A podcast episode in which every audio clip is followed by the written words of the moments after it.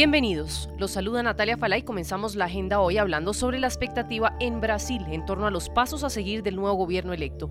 Luis Ignacio Lula da Silva volverá al poder tras ganar la segunda vuelta presidencial. Se impuso por el margen más estrecho en la historia del país desde 1989, cuando se recuperó la democracia tras el fin de la dictadura. Poco más de 2 millones de votos separaron a ambos candidatos.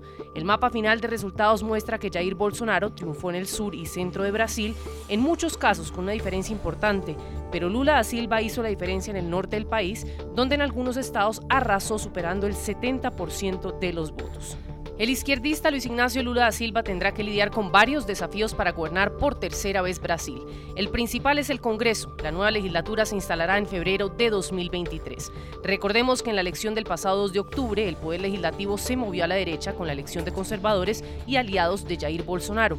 El Partido Liberal que lidera Bolsonaro será la principal fuerza en ambas cámaras del Congreso y este escenario puede acarrearle a Lula una oposición férrea a sus propuestas de gobierno.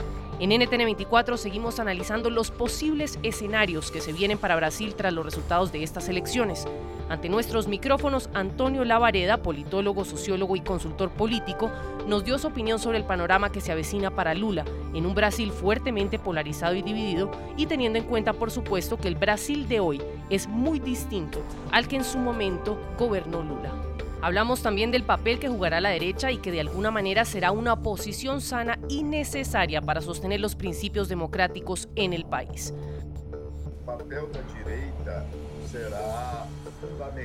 El papel de la derecha va a ser fundamental para nosotros porque vamos a entender una estabilidad política en el país de aquí en adelante. Si en su conjunto la derecha va a seguir siendo liderada por el ahora expresidente Jair Bolsonaro, pues vamos a tener entonces una perspectiva de conflictos, conflictos continuados. También pasa que una vez derrotado el presidente Bolsonaro, algunos gobernadores electos en el campo ideológico de la derecha ya extendieron la mano para el presidente Lula. Por ejemplo, el gobernador de Minas Gerais, Humeu Sema, el propio gobernador de Sao Paulo, el señor de Freitas, así como otros, ya se pusieron a disposición para empezar un proceso de diálogo con el nuevo presidente. Eso puede dar una apertura y un margen para poder tener una comprensión y la construcción de puntos entre estos dos campos ideológicos y de esa manera asegurar eventualmente una mayor tranquilidad para el gobierno de Lula, que va a empezar el primero de enero del 2023. El señor Lavareda también señaló cuáles deben ser las prioridades del nuevo gobierno para responder a las necesidades ciudadanas que hoy por hoy son las que mayor atención necesitan. Esto nos dijo. Vea, el gobierno de Lula va a tener que abrir muy bien los ojos para darle respuesta a las prioridades de la ciudadanía. Y eso ya quedó definido en el enfrentamiento de la pobreza extrema y asimismo para devolver a Brasil y sacarlo de ese mapa de hambre. Porque según estimaciones son cerca de 30 millones de brasileros los que pasan hambre hoy en Brasil. De, otro, de otra forma también tiene que prestar mucha atención a la cuestión macroeconómica, en donde va a tener que atender el desequilibrio fiscal y el desfase público. Eso va a ser necesario que se asuma de frente para poder continuar disfrutando de credibilidad de parte de los inversionistas. Así que el gran desafío, el mayor del gobierno Lula, va a ser claramente llegar a un tipo de conciliación dentro de fuertes y fuentes políticas sociales para poder enfrentar el problema de la hambre, para ayudar también a rescatar los años perdidos de aprendizaje dentro de las escuelas públicas por la pandemia, mejorar la situación de la salud pública en el país. Así que todo eso exige mucha inversión, así como también de otro lado exige reequilibrar las finanzas públicas. Creo que esos son dos grandes objetivos, los que podrían llegar a ser los retos más importantes del presidente electo. Mientras representantes de la comunidad internacional siguen felicitando al nuevo presidente, Jair Bolsonaro todavía no se ha pronunciado. Su silencio calca el modelo trompista, desafiando el proceso democrático y negándose a reconocer su derrota en las urnas. Esto decía ante nuestros micrófonos Celso de Oliveira, investigador del Observatorio de Reformas Políticas en América Latina. De personas políticos como Jair Bolsonaro eh, eh, y otras figuras de otros lugares como Trump, ya se esperaba que su reacción no sería la reacción usual. Eh, y, ahora estamos esperando hasta que se tenga un comunicado oficial de él o de, de sus aliados más próximos.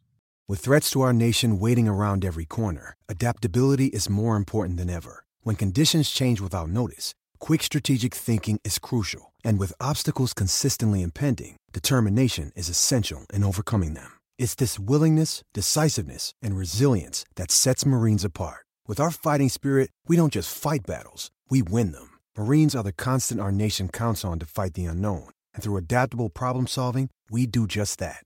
Learn more at marines.com.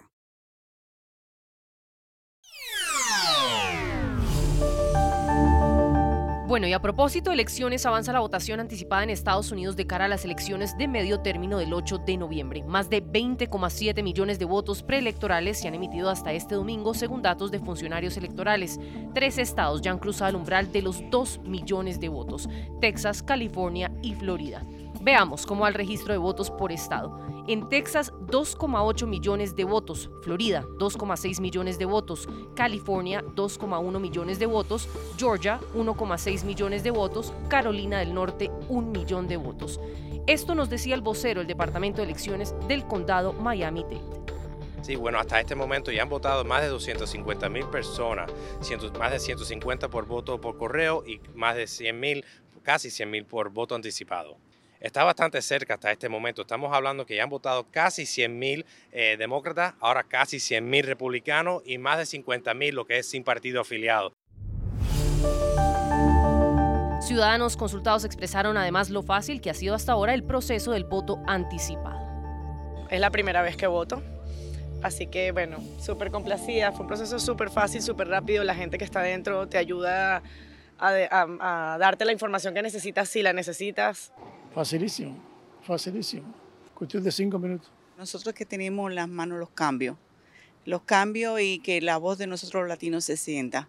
La clásica novela Gutierritos ya se encuentra disponible en formato podcast. La historia de un hombre trabajador incapaz de complacer a su controladora y materialista esposa, quien se entrega a su trabajo como un escape de su vida hogareña y comienza a escribir. En secreto, inicia una carrera como novelista de éxitos, a quien su esposa, sin saberlo, admira y adora. Escucha Gutierritos en Pandora, Apple Podcast, Spotify o donde sea que escuches podcasts.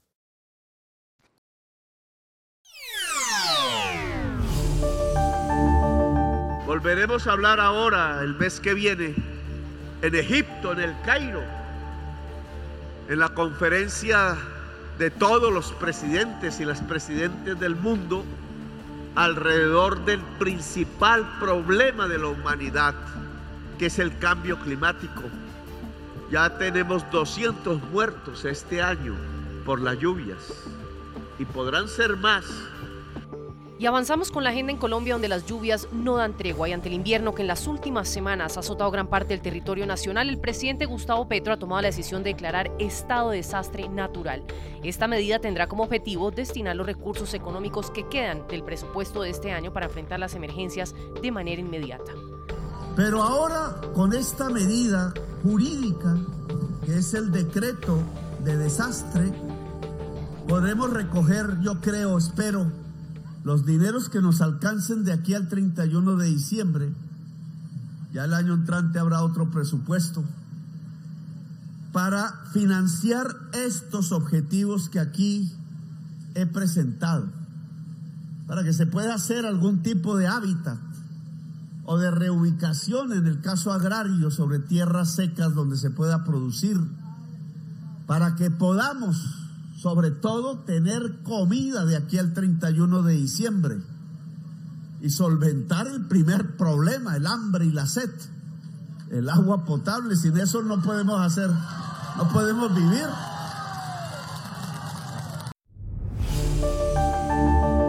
La situación deja en condición de vulnerabilidad a muchos ciudadanos. Más de 700 municipios de Colombia sufren hoy las consecuencias de esta fuerte ola invernal derivada del fenómeno de la niña.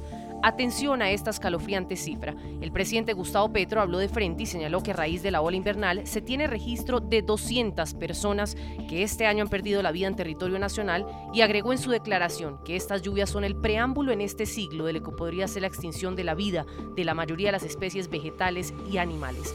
La situación es realmente preocupante, sobre todo en momentos en que Naciones Unidas insisten que el impacto del cambio climático se está manifestando de manera más acelerada a las proyecciones iniciales y le están pasando factura a la humanidad. Estas fueron las declaraciones del presidente de la República. Tantos miles de personas que hoy a lo largo y ancho del país padecen circunstancias difíciles, unos más que otros, Indudablemente tenemos una crisis que tiene que ver con el clima, que no es producto de la naturaleza, es producto del ser humano. La atmósfera cada vez reacciona de manera más violenta contra nosotros porque la atmósfera ha cambiado. Esa atmósfera químicamente hoy es diferente a la que teníamos hace mil años. 500 años. Hoy está llena de unos gases y cada vez más que calientan más el planeta y cambian en la medida en que hay más calor todo el ciclo del agua en todo el planeta.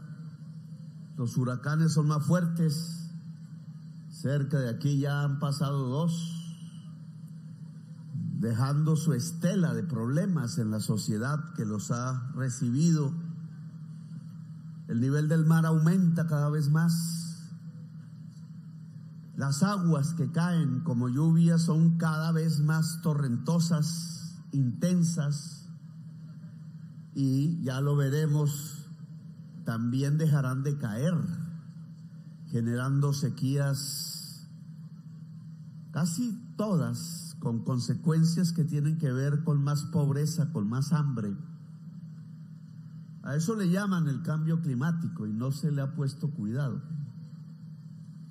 Los gobiernos del mundo, solo cuando ya llega el desastre, hablan de eso, pero cuando no llega, entonces se olvidan de hacer las obras que se requieren para adaptarse los cambios económicos que hay que hacer para mitigar la clásica novela Gutierritos ya se encuentra disponible en formato podcast. La historia de un hombre trabajador incapaz de complacer a su controladora y materialista esposa, quien se entrega a su trabajo como un escape de su vida hogareña y comienza a escribir. En secreto, inicia una carrera como novelista de éxitos, a quien su esposa, sin saberlo, admira y adora. Escucha Gutierritos en Pandora, Apple Podcast, Spotify o donde sea que escuches podcasts.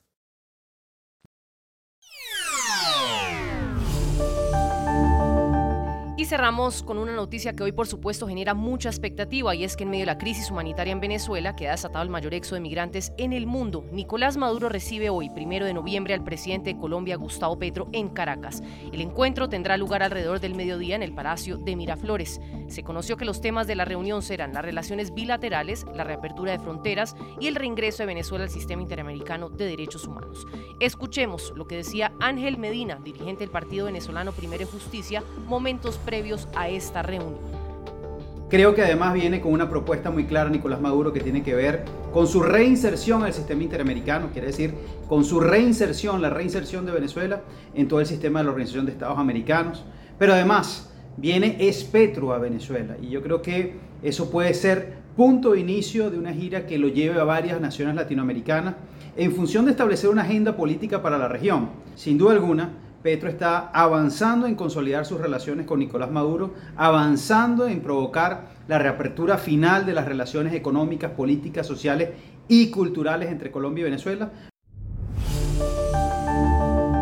Diosdado Cabello, dirigente del Partido Socialista Unido de Venezuela, también se refirió al tema y aprovechó para lanzar pullas a Iván Duque por el rompimiento de las relaciones diplomáticas entre Colombia y Venezuela. Que venga el diálogo con el presidente de Colombia, bienvenido el, el diálogo Muchas cosas pendientes. Imagínate cuánto tiempo hacía que presidentes vecinos no se reunían. No por culpa de Venezuela, no por culpa de Venezuela. Lo que pasa es que si eso lo hacía Duque, no lo dejaban entrar en Estados Unidos, porque él le rendía cuenta a sus jefes allá. Y por eso los fanfarrones, ¿ve? aquel que dijo, eh, no, me, no, no me alcanzó tiempo, no tuve tiempo. Fanfarrones, no se atrevieron nunca a nada pero no se atrevían tampoco a hablar con nosotros porque los regañaban Estados Unidos, los regañaba la Unión Europea, que son los que los gobiernan a ellos. La clásica novela Gutierritos ya se encuentra disponible en formato podcast. La historia de un hombre trabajador incapaz de complacer a su controladora y materialista esposa, quien se entrega a su trabajo como un escape de su vida hogareña y comienza a escribir. En secreto, inicia una carrera como novelista de éxitos, a quien su esposa, sin saberlo, admira y adora. Escucha Gutierritos en Pandora, Apple Podcast, Spotify o donde sea que escuches podcasts.